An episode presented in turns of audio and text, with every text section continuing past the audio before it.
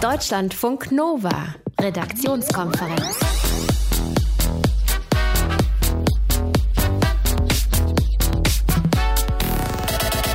Wurdet ihr schon mal von älteren Kollegen belächelt? Nur weil ihr eben noch nicht 50 Jahre alt seid und schon 25 Jahre in diesem Job arbeitet. Unter dem Hashtag diese jungen Leute twittern zurzeit Leute über die Sprüche, die sie mal aufgrund ihres Alters zu hören bekommen haben. Also dieses Verena von Kaltz ist ja heute Abend da. Äh, dieses von oben herab, ne? Mhm. wenn du dann irgendwie merkst, ja, ich habe vielleicht nicht so viel Übung und dann, ach, Ja, süß. süß, diese jungen Ja, Leute. ja, ja. Darüber sprechen wir gleich in dieser Stunde. Außerdem sprechen wir über den Blake Shelton der Grünen. Robert Habeck, der will am Wochenende neuer Parteichef werden. Wer ist dieser Mann? Was kann er? Welchen Kurs verfolgt er in der Partei? Das gleich. Und wer war nochmal Blake Shelton? Äh, äh, äh, ähm, ja. Robert Habeck sieht nämlich wirklich fast genauso aus wie er. Country-Sänger, äh, Mann von äh, Gwen Stefani und Sexiest Man Alive Oh, gewesen oh. tatsächlich. Am Mikrofon Ralf Günther, hallo. Deutschlandfunk Nova. In Cottbus im Süden Brandenburgs, da ist das Leben sicher mal angenehmer gewesen als äh, momentan und in den letzten Monaten. Viel Gewalt zwischen Asylbewerbern und Menschen, die was gegen deutsche Asylpolitik haben. Am Wochenende war in Cottbus eine recht große Demonstration, bei der mehr als 1000 Menschen gegen die Asylpolitik und gegen Migration auf die Straße gegangen sind. Und dabei sind auch die Medien, insbesondere der RBB, immer wieder beleidigt und verbal attackiert worden. Heute hat sich der Brandenburger Landtag in Potsdam mit den Problemen in Cottbus beschäftigt. Sebastian Schiller verfolgt die Entwicklung in und um Cottbus für uns. Sebastian, also die aktuelle Situation in Cottbus ist angespannt. Das haben wir jetzt schon häufiger gehört. Bring uns mal auf den neuesten Stand, was bisher alles passiert ist. Ich würde den Anfang des Ganzen mal so vor ungefähr einem Jahr terminieren, also im letzten Sommer. Wir haben in Cottbus einen zentralen Platz, der sogenannte Stadthallenvorplatz. Und das war der Platz, wo, als es noch warm war, sich die Leute eben getroffen haben. Da wurde getrunken, da wurde Musik gehört. Und da war es eben so, dass viele ausländische Jugendliche, aber eben auch deutsche Jugendliche überwiegend aufeinander getroffen sind. Und wie es so ist, wenn Alkohol im Spiel ist, die Leute sind aneinander geraten. Es kam öfters zu Prügeleien, es kam auch zu ähm, ja, Körperverletzungen. Ähm, auf beiden Seiten gab es da Verletzte. Da hat die Stadt relativ schnell reagiert. Man hat ein Alkoholverbot für diesen Platz auferlegt und ähm, hat Kameraüberwachung eingeführt und auch die Polizeipräsenz enorm erhöht. Dann war es eine ganze Zeit besser gewesen. Und ähm, ja, in diesem Jahr ging es dann wieder so richtig los. Also in der Silvesternacht, da wurden drei Afghanen von einer Gruppe Deutscher verprügelt. Die wurden in die Einrichtung gejagt, wo sie untergebracht sind. Da ist auch noch nicht ganz klar, welche Rolle der Wachschutz gespielt hat. Angeblich hat der Wachschutz die Angreifer auch noch in das Haus mit reingelassen. Ja, und dann kam es eben zu diesen beiden Vorfällen, wo syrische Jugendliche beteiligt waren. Also vor dem Blechenkarree, das ist ein großes Einkaufscenter in Cottbus. Da haben drei syrische Jugendliche ein Cottbuser Ehepaar bedroht. Da war auch ein Messer im Spiel, aber es wurde niemand verletzt.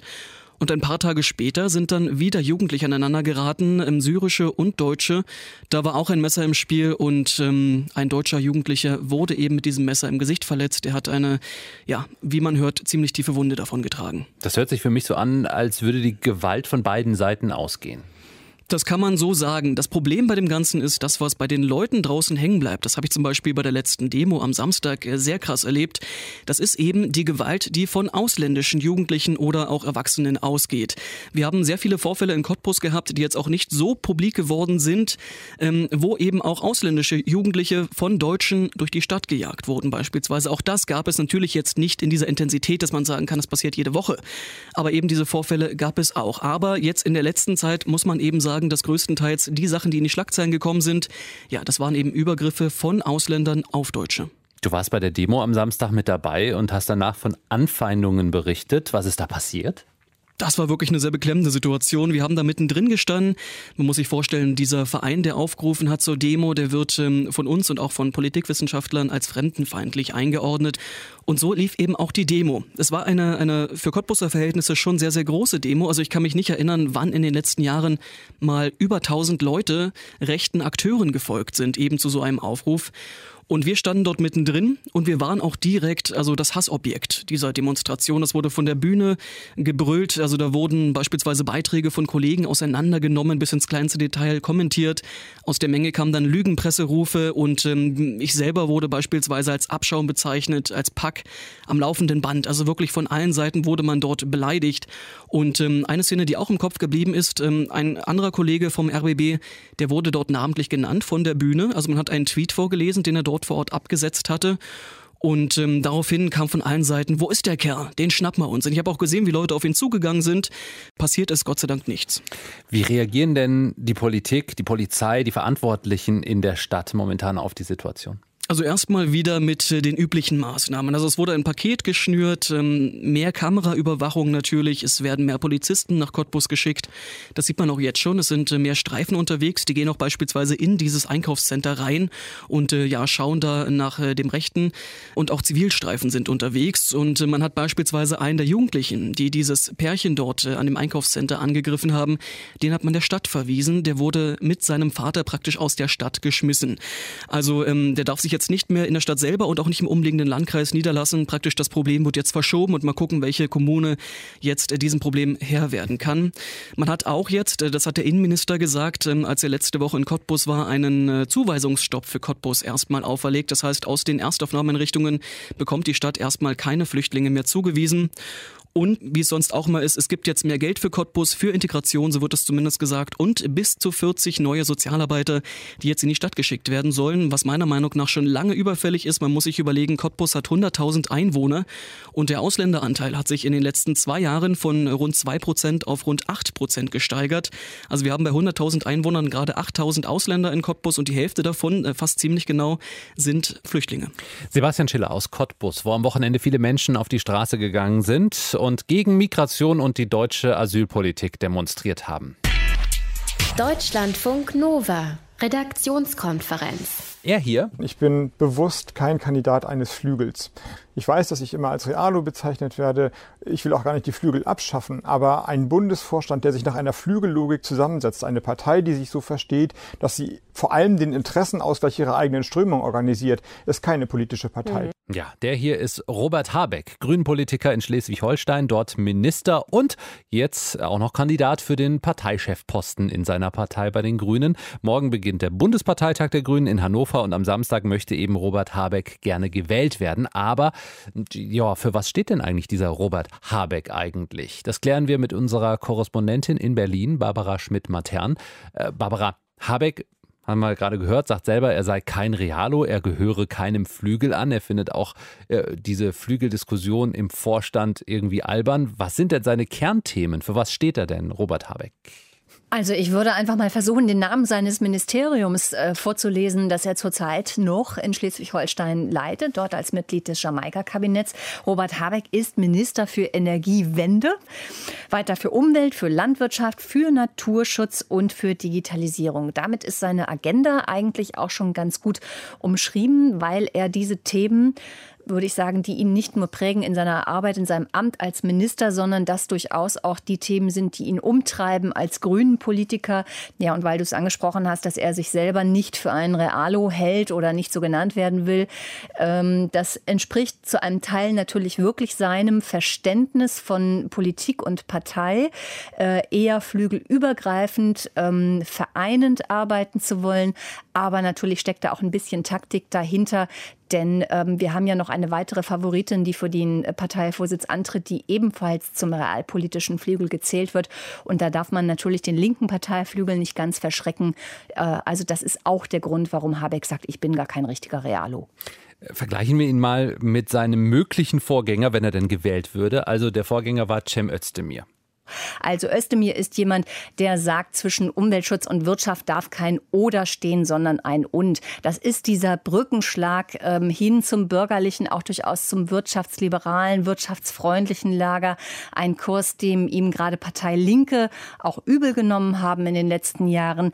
Diese dezidierte Nähe zur Wirtschaft, zur Unternehmenswelt, die Özdemir sehr deutlich betont hat, gerade auch im letzten Jahr, die pflegt Robert Habeck nicht so deutlich. Äh, allein schon vom äußeren Phänotyp Phänotyp her Ist das jemand, der trägt ein Dreitagebad, dem hängt das Hemd aus der Hose, der trägt am liebsten Jeans.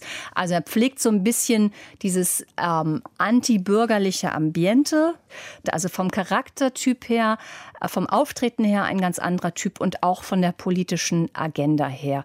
Äh, nicht so bürgerlich-konservativ wie Özdemir. Das, so würde ich das einordnen.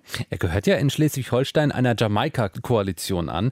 Und äh, sollte er jetzt Parteichef werden, dann möchte er da noch mindestens acht Monate weitermachen und im Amt bleiben. Ist das parteiintern überhaupt möglich? Also nach jetzigem Status quo ist das so nicht möglich, denn die Satzung der Grünen besagt, dass ein Kandidat, der äh, Landesminister ist und zugleich Mitglied des Bundesvorstands werden möchte, und das wäre eben der Fall, wenn jemand als Parteichef antritt, äh, dass diese Kombination unmöglich ist.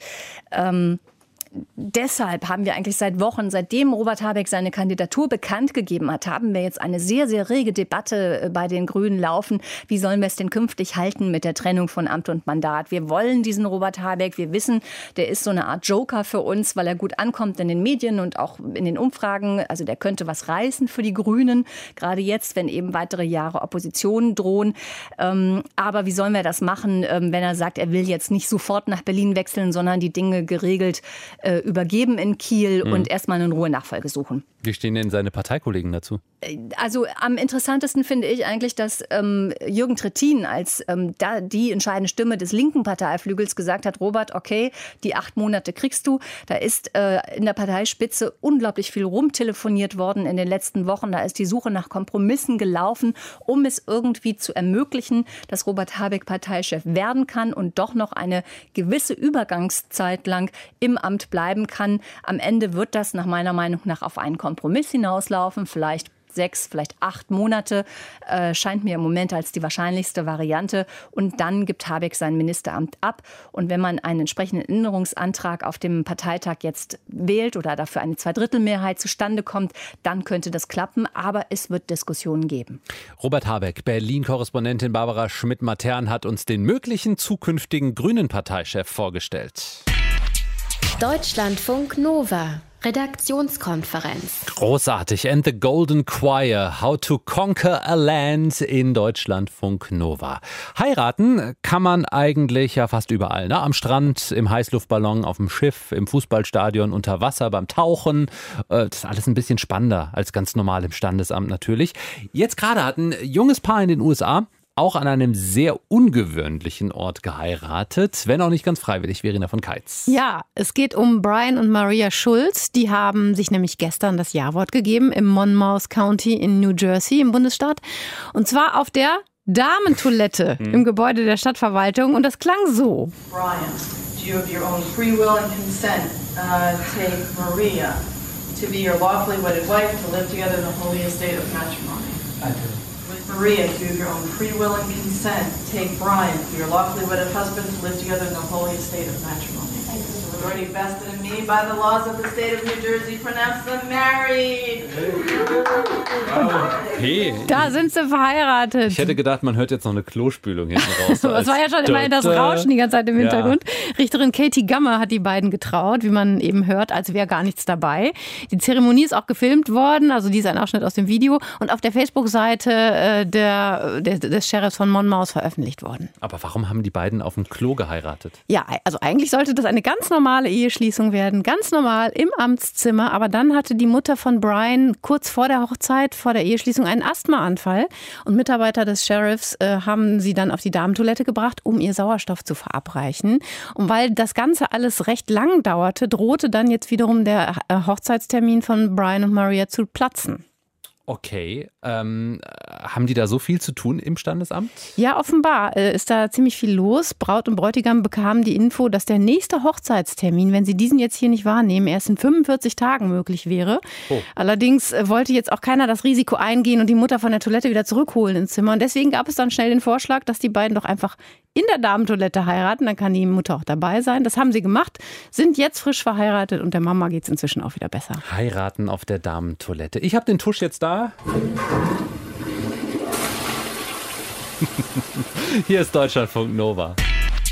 Deutschlandfunk Nova. Redaktionskonferenz. Hashtag diese jungen Leute. Wenn Ältere die Augen verdrehen über uns, die jungen Leute, äh, weil wir ja, ach, noch so unerfahren sind und sowieso unser ganzer Lebensstil. Hier zum Beispiel Kevin Kühnert, Vorsitzender der Jusos, ist 28 und heute Morgen im Fernsehen ist er gefragt worden, ob er eigentlich noch in einer WG leben würde. Auf Twitter hat er dazu geschrieben, ich werde anfangen, solche überaus relevanten Fragen zu beantworten, sobald Merkel und Co. gefragt werden, ob sie beim Joghurt immer noch den Deckel ablecken. Hashtag diese jungen Leute. Unsere Deutschlandfunk Nova-Reporterin Rebecca Endler hat sich angeschaut, was es mit diesen jungen Leuten von heute eigentlich so auf sich. Diese jungen Leute. Das ist der Hashtag, unter dem sich gerade unsere Generation über die Generation darüber auskotzt. Mhm. Habe ich heute Morgen gelesen. Aber ich finde es schade in der Politik, dass dort äh, die Jugend meistens nicht ganz vollgenommen wird. Nicht nur in der Politik, vor allem aber auch dort ist die Aufregung gerade groß. Kevin Kühnert, aber auch andere Politiker, wie Ronja Kemmer von der CDU oder Ria Schröder von der FDP, haben es satt, nicht für voll genommen zu werden. Auch Sarah Philipp, 34 und Landtagsabgeordnete und stellvertretende Fraktionsvorsitzende der NRW-SPD, hat heute zu dem Hashtag getwittert. Ich rufe sie an und weil da schon mal das erste Fettnäpfchen lauert, muss ich zuerst eine wichtige Frage klären. Frau Philipp, Duzen oder siezen? Wir können uns gerne duzen, wenn das okay ist. Ist für mich okay. Ich gehöre eh zu den Leuten, die ungläubig über die eigene Schulter schauen, wenn mich jemand sieht. Könnte ja sein, dass hinter mir ein alter Mann im Anzug steht und dass der eigentlich gemeint ist. Ich bin aber auch nicht in der Politik. Aber diese jungen Leute, wie Sarah Philipp, was erleben die denn da? Das fängt damit an, dass man in eine Sitzung kommt, in einen Termin und gefragt wird, äh, für welchen Abgeordneten arbeiten Sie? Ja, also man wird gar nicht als Abgeordneter in dem Moment wahrgenommen, sondern es wird davon ausgegangen, dass man Mitarbeiter ist, vielleicht sogar Praktikant, was auch immer. Das sind Situationen, die kennt jede Abgeordnete, sagt Sarah Philipp. Sie ist seit fünf Jahren in der Politik. Und sie ist deutlich jünger als der durchschnittliche Landtagsabgeordnete mit 50 Jahren, Tendenz steigend. Und auch im Bundestag sind die meisten Abgeordneten sogar noch etwas älter. Was ich auch oft gehört habe, sind dann Situationen, wo dann gesagt wird, naja, das können Sie ja gar nicht wissen, da waren Sie noch gar nicht auf der Welt. Ja, ja, je jünger der Mensch ist, desto weniger lang ist er auf der Welt. Und desto weniger wird er für voll genommen. Belächelt, von oben herab behandelt, nicht nur in der Politik, sondern eigentlich überall, wo es darum geht, Verantwortung zu übernehmen. Wenn man irgendwo anders dann ankommt, die dann älter sind, mehr Erfahrung haben, sagen die, ja, was will die denn jetzt so? Ich hatte schon mal so eine Erfahrung gehabt, aber ich glaube, da, ja, da wächst man irgendwie dann rein. Irgendwie reinwachsen. Hoffen, dass das Leben eben nicht spurlos an einem vorbeigeht, sondern ordentlich Spuren hinterlässt, die dann von den anderen möglichst so gedeutet werden sollen ist kompetent, hat Expertise und ist seriös. Solche Eigenschaften kann man aber auch ganz einfach vermitteln, denn nach wie vor gilt, Kleider machen Leute. Genau, Mickey Maus Pulli ist schwierig, aber auch zum Beispiel zu Mädchen Mädchen ist schwierig ne? oder armloses T-Shirt für Jungs oder so. Das hilft auf jeden Fall, wenn man gut gekleidet ist, um auch seiner Botschaft oder seiner, seiner Kompetenz auch visuell Ausdruck zu verleihen. Hannah Ferns ist Unternehmensberaterin und Coach für junge Führungskräfte. Sie hilft Menschen, die nach dem Abschluss plötzlich Verantwortung für ein ganzes Team übernehmen müssen. Sie sagt, die Medaille hat zwei Seiten. Wir, die jungen Menschen, seien häufig so voller Euphorie und Tatendrang, dass es für alteingesessene Mitarbeiter durchaus bedrohlich wirken kann. Wenn jemand neu kommt und einem dann gleich die Welt erklärt, dass das negativ gesehen wird, äh, dass man nicht würdigt, was schon da ist. Das wirkt dann auch manchmal etwas arrogant, vor allem wenn man frisch von der Uni kommt und Achtung, noch grün hinter den Ohren ist. Also lieber erstmal gucken, was eigentlich schon da ist, die Sachgebiete und die Mitarbeiter kennenlernen ein weiterer Tipp ist, die eigene Expertise anzubringen. Vielleicht indem man nicht so stark wertet, sondern eher konstruktive Beiträge bringt. Der Hashtag diese junge Leute ist eigentlich auch nur der jüngste Auswuchs eines Konflikts, der immer wieder aufs Neue über alle Generationen hinwegzieht. Die Alten finden, dass die Jungen auch nicht mehr das sind, was sie mal waren, also die Alten, als sie noch jung waren. Der Beweis? Sokrates soll mal gesagt haben, die Jugend liebt heute den Luxus. Sie hat schlechte Manieren, verachtet Autorität, hat keinen Respekt mehr vor älteren Leuten und diskutiert, wo sie arbeiten sollte. Die Jugend steht nicht mehr auf, wenn der Ältere das Zimmer betritt. Sie widerspricht den Eltern und tyrannisiert die Lehrer. Das war 400 Jahre vor Christus. Und dennoch, vielleicht sind wir ja die Ersten, die es besser machen könnten, wenn wir mal älter sind. Eine Lösung dafür könnte sein, dass es einfach normaler wird, auch als junger Mensch Verantwortung zu übernehmen, sich zu engagieren. Politikerin Sarah Philipp wünscht sich jedenfalls mehr jüngere Menschen, die in der Öffentlichkeit Verantwortung zeigen. Wenn es nichts mehr Besonderes oder Außergewöhnliches ist, ähm, dann muss man auch nicht mehr drüber sprechen und dann wird man auch nicht mehr so als exotisch oder außergewöhnlich wahrgenommen. Also das, wovon man sich auf gar keinen Fall abschrecken lassen sollte, ist ähm, das Argument zu sagen, das kannst du noch nicht machen oder warte mal noch, da hast du noch nicht genug Erfahrung. Aber Erfahrung bekommt man nur, wenn man auch die Chance bekommt, was Neues zu machen. Und von daher würde ich immer sagen, im Zweifel ins kalte Wasser springen. Und sich freischwimmen von Tausenden von Jahren des Jugendshamings. Deutschlandfunk Nova, Redaktionskonferenz. Rauchen ist ungesund. Das wissen wir alle, das wissen auch die Raucher. Und äh, deshalb gibt es einige, die sagen, ja klar, Rauchen ist nicht wirklich gesund, aber ich rauche ja echt wenig, nur so pff, zwei oder drei Zigaretten am Tag. Das hört sich besser an, ja? wenn du nur ein Zehntel der Menge rauchst, die ein starker Raucher wegpafft.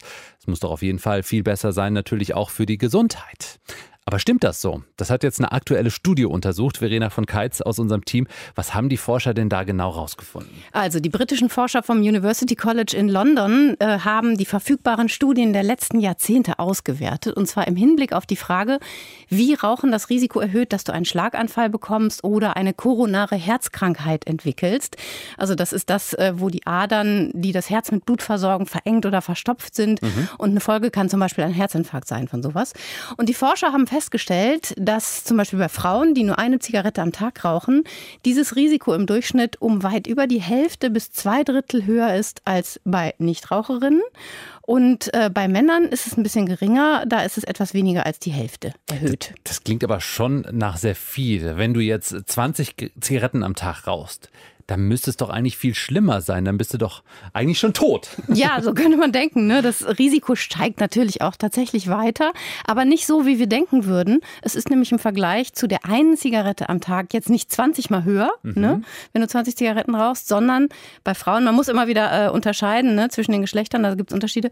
Also bei Frauen ist es, ich sag jetzt mal flapsig, nur doppelt so hoch, ne? mhm. ne? das erhöhte Risiko, und bei Männern nur dreimal so hoch. Das heißt im Klartext, also schon von einer einzigen Zigarette geht im Vergleich zu einer ganzen Schachtel ziemlich viel Gefahr aus. Und deswegen sagen auch die Forscher der Studie, dass Raucher auf jeden Fall immer versuchen sollten, das Rauchen wirklich ganz aufzuhören und nicht nur einfach weniger zu rauchen. Aber woran liegt das denn, dass schon eine einzige Zigarette so schädlich ist?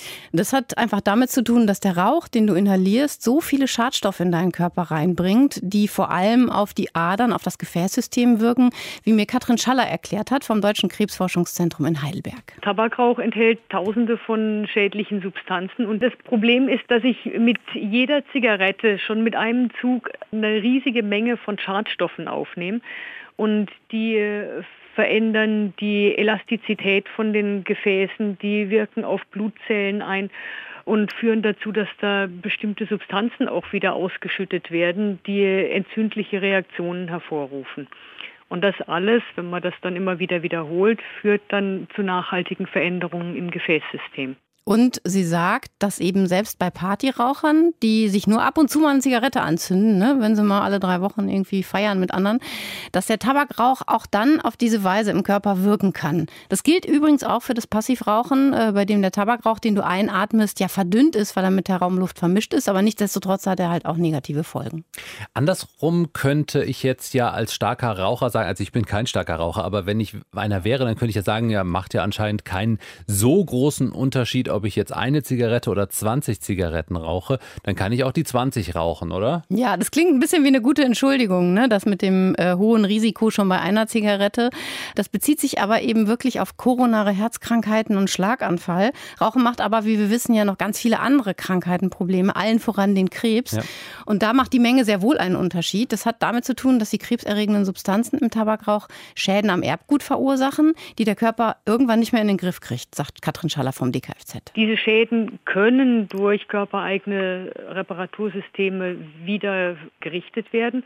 Wenn aber dann immer wieder Rauch kommt, wenn immer wieder Kanzerogene kommen und immer wieder neue Schäden angerichtet werden, dann kapituliert irgendwann der Reparaturmechanismus und kriegt das nicht mehr hin, das in Ordnung zu bringen. Genau, wenn nicht mehr repariert wird, dann kann eben auch Krebs entstehen. Ich persönlich bin nicht Raucher. Ich habe noch nicht mal irgendwie an der Zigarette gezogen. Ich habe es nicht mal probiert. Nicht Hast einmal in deinem Leben. Bei dir? Hast du eine Zeit ich lang mal Ich habe mal probiert. Probiert? Ja. ja. Okay. Ich komme aus einer Nichtraucherfamilie. Mein Gott, sind wir gesund. Okay. Trotzdem darf ich an dieser Stelle nochmal mit hochwissenschaftlicher Unterstützung sagen, Papa, lass es einfach bleiben. Mein Papa raucht nämlich immer noch und der raucht immer nur die halbe Zigarette und sagt Ach, dann, ja, eine halbe. Ne? Und äh, allen anderen sagen wir, ihr wisst, was für euch am besten und am schlechtesten ist. Deutschlandfunk Nova, Redaktionskonferenz. Sag mal, würdet ihr für 1400 Euro brutto im Monat euer Leben riskieren? So dramatisch stellen es zumindest momentan die französischen Gefängniswärter dar. Ihre Situation soll genauso sein, das sagen sie. Sie sagen, die Arbeit ist viel zu gefährlich. Es gibt immer wieder gefährliche Attacken auf uns, auf das Personal. Und dazu sind die Leute auch wirklich schlecht bezahlt. Deswegen streiken viele Gefängniswärter in Frankreich. Sabine Wachs in Paris. Sind die Zustände in französischen Gefängnissen tatsächlich so schlecht und gefährlich, wie es die streikenden Wärter darstellen? Also das sind sie schon. Im Moment fehlen in Frankreich mehr als 10.000 Gefängnisplätze. Viele Einrichtungen, die sind absolut überbelegt. Teilweise teilen sich drei Häftlinge eine Zelle von knapp neun Quadratmetern. Und in einigen Gefängnissen, da gibt es nicht mal mehr genug Betten. Da schlafen die Häftlinge auf Matratzen auf dem Boden. Und nicht nur das. Die Gebäude, die Gefängnisgebäude sind oft in einem wirklich schlechten Zustand. Die sind alt und renovierungsbedürftig. Vor allem die Sanitäranlagen, die Duschen und Toiletten, die müssen müssen in katastrophalen Zuständen sein. Es gibt Berichte von Ratten, die da durch die Sanitäranlagen laufen. Und dann kommt natürlich noch die schlechte Personalsituation der Wärter dazu. Es fehlen Stellen. Außerdem sind die Wärter zum Beispiel, was den Umgang mit den Schwerverbrechern angeht, die gewalttätig sind, nicht richtig geschult. Das sagen sie selbst. In Frankreich dürfen Wärter nämlich zum Beispiel keine Waffen bei sich tragen. Die haben nur eine Schutzkleidung und können sich dann bei Übergriffen nur mit bloßen Händen wehren. Hm. Frankreich ist ja aber ein relativ reiches Land mitten in Europa. Wie kann es denn sein, dass die Zustände in diesen Gefängnissen so schlecht sind?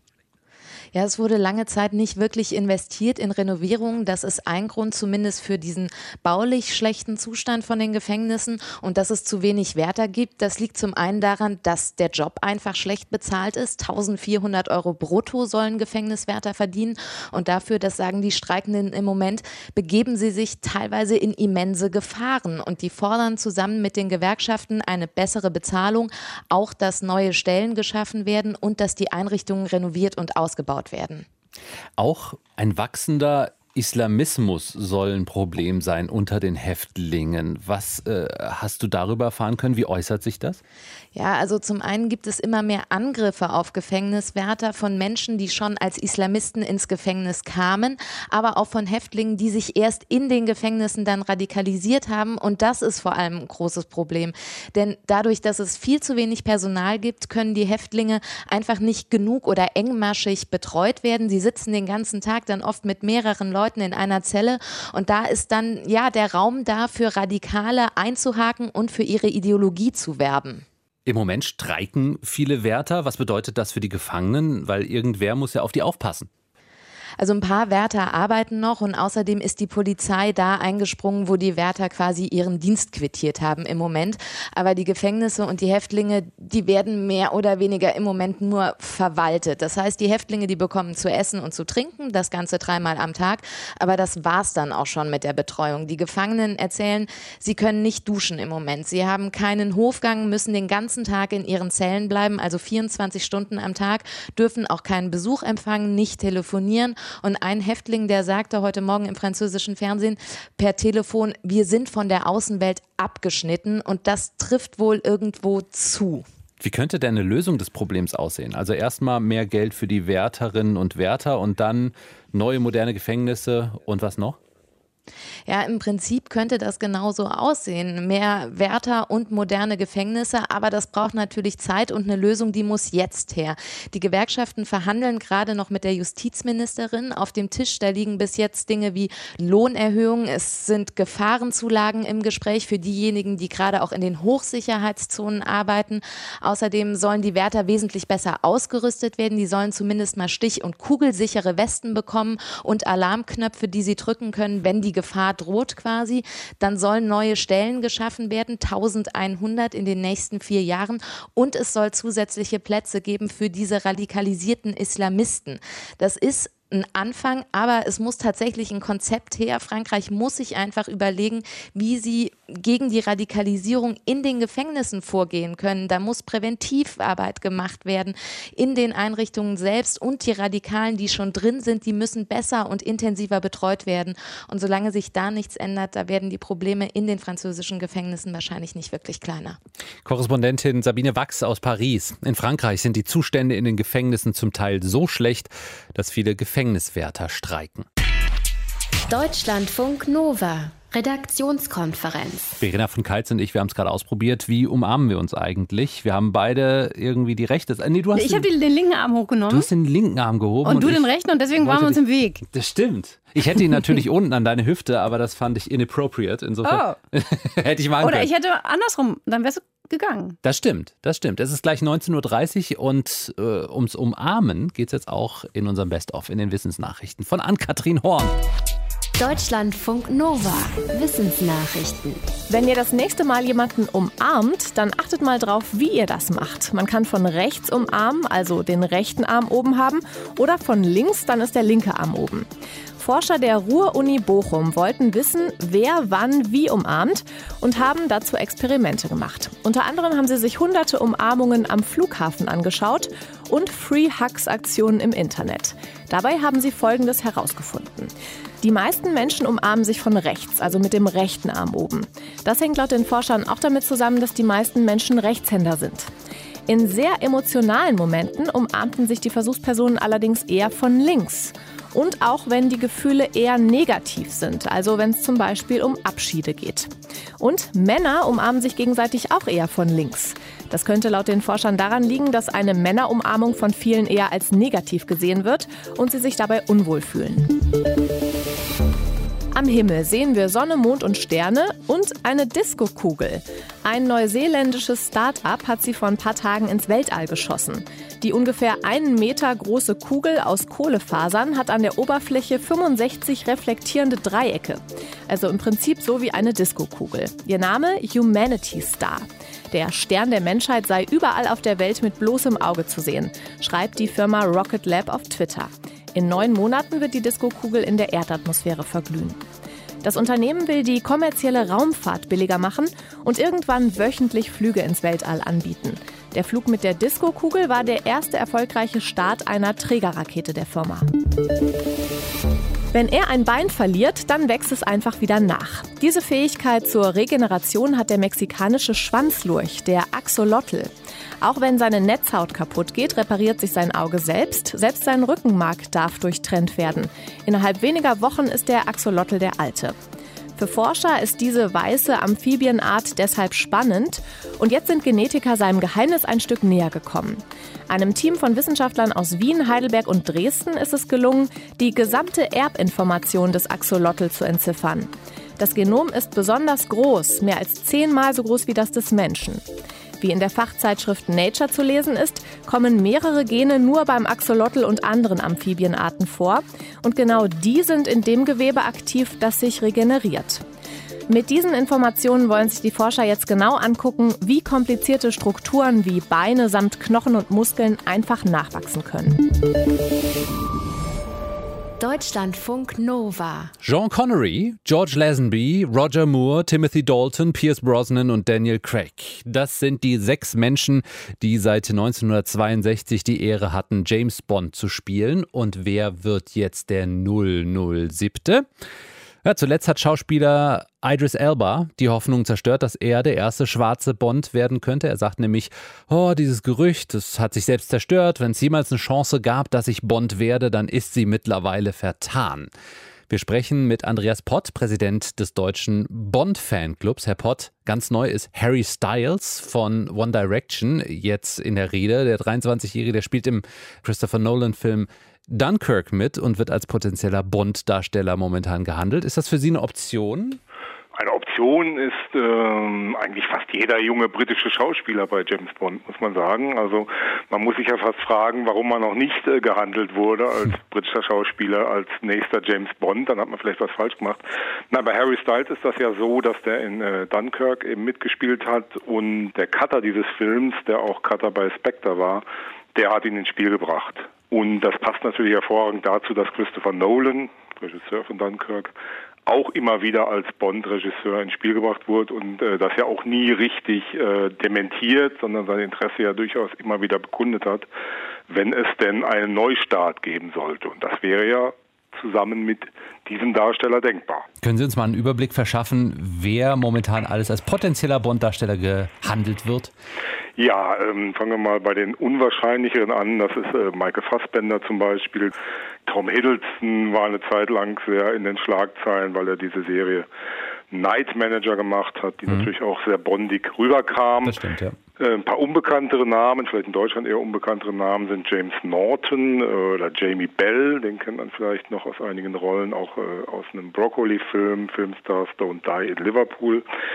Aidan Turner hat eine sehr erfolgreiche Serie, Poldark in, in Großbritannien wird auch oft genannt. Die halte ich jetzt alle gar nicht so sehr unwahrscheinlich, muss ich sagen.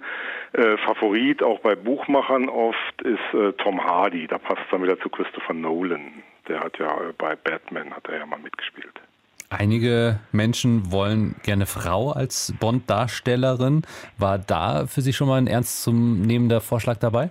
Ähm, nein, also muss ich sagen, in der ganzen Berichterstattung hatte ich da noch keinen ernstzunehmenden Vorschlag gesehen. Ich glaube, das ist auch mehr oder weniger eine Diskussion, die man gerne aus Lust führt. Ich ähm, habe da eine Meinung dazu, weil ich sage, es wäre jetzt nicht unbedingt sinnvoll, ähm, einem, einem populären Charakter der Popkultur mutwillig jetzt eine weibliche Hülle überzustreifen. Ähm, da würde ich, wenn es soweit käme, rein spekulativ, auch wieder jemanden erwarten, den wir heute nicht so in der ersten Reihe haben, als vielleicht Sophia Butella oder Cara Delevingne oder sowas. Jetzt haben Sie so viele Namen genannt. Kommen wir mal zurück zu den Männern, weil ich gehe auch davon aus, also letzten Endes wird ja eine Lara Croft auch nicht irgendwann durch einen Mann ersetzt. Es bleibt eine männliche Rolle der 007. Wer von all den Männern, die Sie vorhin genannt haben, ist Ihr Favorit? Welcher ist der große Favorit in der Fanszene? In der Fanszene ist es Tom Hardy, mhm. den hört man sehr oft eben auch in dieser Kombination mit Christopher Nolan. Ähm, bei unseren Mitgliedern ist tatsächlich auch Henry Cavill, den habe ich vorhin noch nicht genannt, das ist der Superman-Darsteller, öfter mal genannt. Der war aber auch schon, als Craig dann letztlich engagiert wurde, mal im Rennen irgendwo an der Stelle. Halte ich jetzt für nicht so wahrscheinlich. Also Tom Hardy ist nicht unwahrscheinlich, wäre jetzt nicht mein persönlicher Favorit, aber ähm, hat sicherlich die besten Quoten im Moment. So in die Richtung, die ich vorhin genannt habe, Aidan Turner, James Norton, das wären so meine Leute, die auch vom Alter her gut hinkämen und, und diese Britishness recht gut rüberbringen, die wir vielleicht bei Bond dann auch brauchen. Ich habe gerade mal Henry Cavill gegoogelt. Der hat aber ja in diesem anderen äh, Agentenfilm auch genau, mitgespielt. Genau, der hat schon den äh, Solo für Onkel. Onkel, genau. Äh, ein meiner sensationeller Film. Eigentlich total im James Bond-Style. James ja. Bond-Style natürlich im Retro-James Bond-Style, war ja, ja in den 60er Jahren angesiedelt. Ja gut, aber da gab es auch James Bond-Shot. Ja, natürlich. Also äh, deshalb kommt der auch aufs Tapet. Der würde passen, das stimmt. Sieht gut aus, oder? Ich gucke gerade meine Redakteurin an. ich finde, er er, er sieht halt zu geschniegelt aus irgendwie. Das brauchen wir doch für Bond. Das mag ich halt, ja, aber das mag ich an Danny Craig, der hat Kanten. Das hat der nicht. Das ist richtig, aber ähm, er geht wieder vielleicht in die Richtung, die wir vorher hatten ja. mit äh, Pierce, Pierce Brosnan. Brosnan. Ja, ja. Deutschlandfunk Nova. Redaktionskonferenz. Meine Lieblingsmeldung heute Abend ist die hier. Es ist nämlich jetzt wirklich passiert. Seit Jahren arbeitet die Heute-Show, nicht nur die Heute-Show, sondern auch andere Fernsehsendungen, Radiosendungen arbeiten daran, dass der AfD-Politiker Björn Höcke äh, ja eigentlich Bernd heißt. Also sie bezeichnen ihn ständig als Bernd. Ne? Andere sind aufgesprungen. Böhmermann macht das äh, zum Teil und auch in offiziellen Nachrichtensendungen ist es zum Teil schon passiert, dass er eben Bernd Höcke genannt wurde und nicht Björn Höcke. Und jetzt auch von höchst offizieller Seite Verena von Keitz. Ja, und zwar auf der Seite des Deutschen Bundestages. Yes. Da war heute kurzfristig zu lesen, dass die AfD von der Bundesregierung wissen will, ob sie, Zitat, in der Errichtung einer Nachbildung des Holocaust-Mahnmals durch das Künstlerkollektiv Zentrum für politische Schönheit in Sichtweite der Wohnung des thüringischen Landtagsabgeordneten Bernd Höcke, Klammer auf, AfD, Klammer zu, die Grenzen der Kunstfreiheit überschritten sieht. Und das hat natürlich die Heute-Show sofort getwittert. Damit ist es jetzt auch archiviert, denn auf der Seite bundestag.de ist inzwischen der richtige Name eingefügt und die Verantwortlichen sprechen auch von einem Fehler, der ihnen unterlaufen sei. Wie ist denn eigentlich damals die Heute-Show darauf gekommen, ihn Bernd zu nennen? Da muss man sagen, hat Höcke eigentlich selbst eine Steilvorlage gegeben. Er hatte sich nämlich im Herbst 2015 auf einer öffentlichen Rede beschwert, dass die Zeitung Thüringer Allgemeine ihn versehentlich falsch genannt hat. Am 24. September gab es folgende Unterüberschrift auf der Leserbriefseite der TA. Wut über Auftritt des AfD-Politikers Bernd Höcke in Erfurt. Mein Name ist Björn Höcke. Mi, mi, mi, mi, Tja. mi. Ja, Und okay. äh, das war tatsächlich so eine Vorlage, das kann sich kein Satiriker entgehen lassen. Daraufhin hat Oliver Welke dann äh, begonnen, in der Heute-Show Höcke wirklich nur noch mit dem falschen Vornamen anzureden. Und das hat sich, wie du schon gesagt hast, weit verbreitet. Im letzten Frühjahr ist es dann auch Marietta Slomka im Heute-Journal über die Lippen gekommen. Und das zeigt ja eigentlich ganz schön, du musst wirklich nur etwas oft genug sagen und irgendwann wissen die Leute nicht mehr genau, was denn jetzt eigentlich richtig ist und machen es dann auch öfter mal falsch. Bernd Höcke stand heute auf der Bundestag.de Seite. Dabei heißt der Mann natürlich Friedhelm. Das weiß doch jeder. Deutschlandfunk Nova, Redaktionskonferenz. Schon seit Tagen kämpfen türkische Truppen gegen Kurden im Norden Syriens. Und zwar in einer Region, die bislang relativ friedlich war, also vom Krieg in Syrien verschont worden war. Die kurdischen Kämpfer der JPG, die sind Verbündete der USA. Und die haben jahrelang gegen den IS gekämpft und kämpfen auch weiterhin gegen die Islamisten. US-Präsident Trump hat gestern den türkischen Präsidenten Erdogan angerufen und zu, naja, militärischer Zurückhaltung aufgerufen. Erdogan scheint aber von diesem Anruf nicht besonders beeindruckt zu sein. Die Offensive geht nämlich weiter gegen die Kurden. Günter Seufert ist Türkei-Experte bei der Stiftung für Wissenschaft und Politik. Herr Seufert, wie ist denn Ihre Einschätzung? Warum lässt Erdogan gerade jetzt die Kurden in Nordsyrien angreifen? weil er erst jetzt von Russland äh, grünes Licht für diese Aktion bekommen hat. Grünes Licht, das er brauchte, weil äh, Moskau äh, Damaskus überzeugt hat, dass es seine Raketenabwehr nicht einsetzt gegen die türkischen Flieger. Denen war ja bislang der syrische Luftraum versperrt. Die türkische Regierung, die sagt, die kurdischen Kämpfer der YPG, die seien Terroristen. Dabei haben sie ja lange Zeit als Verbündete des Westens gegen den sogenannten Islamischen Staat gekämpft und tun das jetzt auch noch. Was ist denn an dem Terrorismusvorwurf dran? An dem Terrorismusvorwurf ist dran, dass die YPG natürlich aufs engste mit der PKK verbandelt ist. Als der Organisation, die seit Jahrzehnten äh, in der Türkei auch Terroranschläge durchführt. Äh, an der Argumentation ist insofern wenig dran, dass von den Kurden in Syrien eigentlich keine Gefahr von der Türkei ausgeht. Das heißt, die Türkei benutzt im Augenblick äh, diesen Einmarsch dazu, die, einen, einen, Gegner zu schwächen, mit dem sie seit Jahrzehnten äh, im Streit liegt. Und sie benutzt den Einmarsch dazu, Zustimmung zur Regierungspartei und zum Staatspräsidenten wiederzubeleben, die in den letzten Monaten stark zurückgegangen ist. Aber ist das denn klug? Weil indirekt äh, bringt damit die Türkei äh, die USA gegen sich auf. Immerhin sind die Türkei und die USA ja beide in der NATO, also eigentlich Verbündete und USA Partner der Kurden. Hm? Ja, Sie haben recht. Das ist eine komische Gemengelage.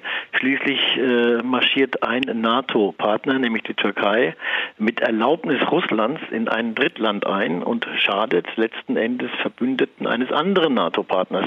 Das ist aber keine neue Konstellation, sondern diese Konstellation, die haben wir schon seit ungefähr drei Jahren, dass die Türkei sich aufs bitterlichste beschwert, dass die USA in Syrien mit den Kurden von der JPG kooperieren. Es war klar, dass die Türkei losschlagen wird, sobald sich eine Gelegenheit bietet. Die Gelegenheit hat sich jetzt geboten, weil die USA Anfang des Jahres erklärt haben, dass sie die Kurden nicht nur so lange unterstützen, wie der Islamische Staat bekämpft wird, sondern auch danach, um in Syrien präsent zu sein, um den Einfluss des Irans dort zurückzudrängen. Und damit wurden die Kurden in den Augen Russlands zu einem Instrument der USA gegen das Assad-Regime. Und deshalb hat Russland äh, den Türken grünes Licht gegeben. Und damit ist Russland jetzt also ein enger Verbündeter des NATO-Landes Türkei. Das ist schon seltsam, oder? Russland ist heute der stärkste Partner der Türkei, während in der Türkei selbst die USA als die größte Bedrohung für die Einheit des Landes wahrgenommen werden. Ja, da hat sich ein richtiger Konflikt aufgebaut. Hm. Was sagen eigentlich die Kurden dazu, die in der Türkei leben? Ist das für Erdogan nicht vielleicht auch heikel, die jetzt noch mehr als ohnehin schon gegen sich aufzubringen? Davon kann man ausgehen. Andererseits herrscht auch im Augenblick in den kurdischen Gebieten eine große Ruhe. Äh, die pro-kurdische Partei ist vollkommen entmachtet. Äh, viele ihrer Abgeordneten sitzen im Gefängnis. Die Mehrzahl, fast 80 Prozent ihrer Bürgermeister in der Lokalverwaltung, sind ebenfalls durch Treuhänder der Regierung ausgetauscht. Äh, wir hatten gerade vor einem Jahr einen sehr massiven Aufschwung oder eine sehr massive Welle der Gewalt in den kurdischen Regionen der Türkei. Die türkischen Kurden sind im Augenblick wirklich äh, entmutigt und weder bereit, äh, für die Kurden in Syrien auf die Straße zu gehen, noch würde die Polizei es im Augenblick dulden. Jetzt gab es dieses Telefonat zwischen Donald Trump und Erdogan. Das muss noch relativ nett abgelaufen sein. Was ist denn die nächste Stufe, wenn Erdogan weiterhin die Kurden angreift? Ja, ich denke, dass die USA sich äh, mit dem Einmarsch in Afrin abgefunden haben, auch weil Afrin ohnehin als russisches Einflussgebiet galt. Äh, sollte Erdogan sich entschließen, auch östlich des Euphrats hier Kurden anzugreifen, da wo auch amerikanische Truppen stationiert sind und wo amerikanische kleinere Militärflughäfen angelegt sind, dann würde der Konflikt richtig eskalieren. Günter Säufer, Türkei-Experte bei der Stiftung für Wissenschaft und Politik über die Verstrickung innerhalb der NATO, Kurden, USA, Türken, Russland. Und das war die Redaktionskonferenz heute Abend am Donnerstag. Verena von Keitz war dabei. Jo, macht's gut. Und mein Name ist Ralf Günther. Euch einen schönen Abend. Deutschlandfunk Nova, Redaktionskonferenz. Montag bis Freitag ab 18.15 Uhr. Mehr auf deutschlandfunknova.de.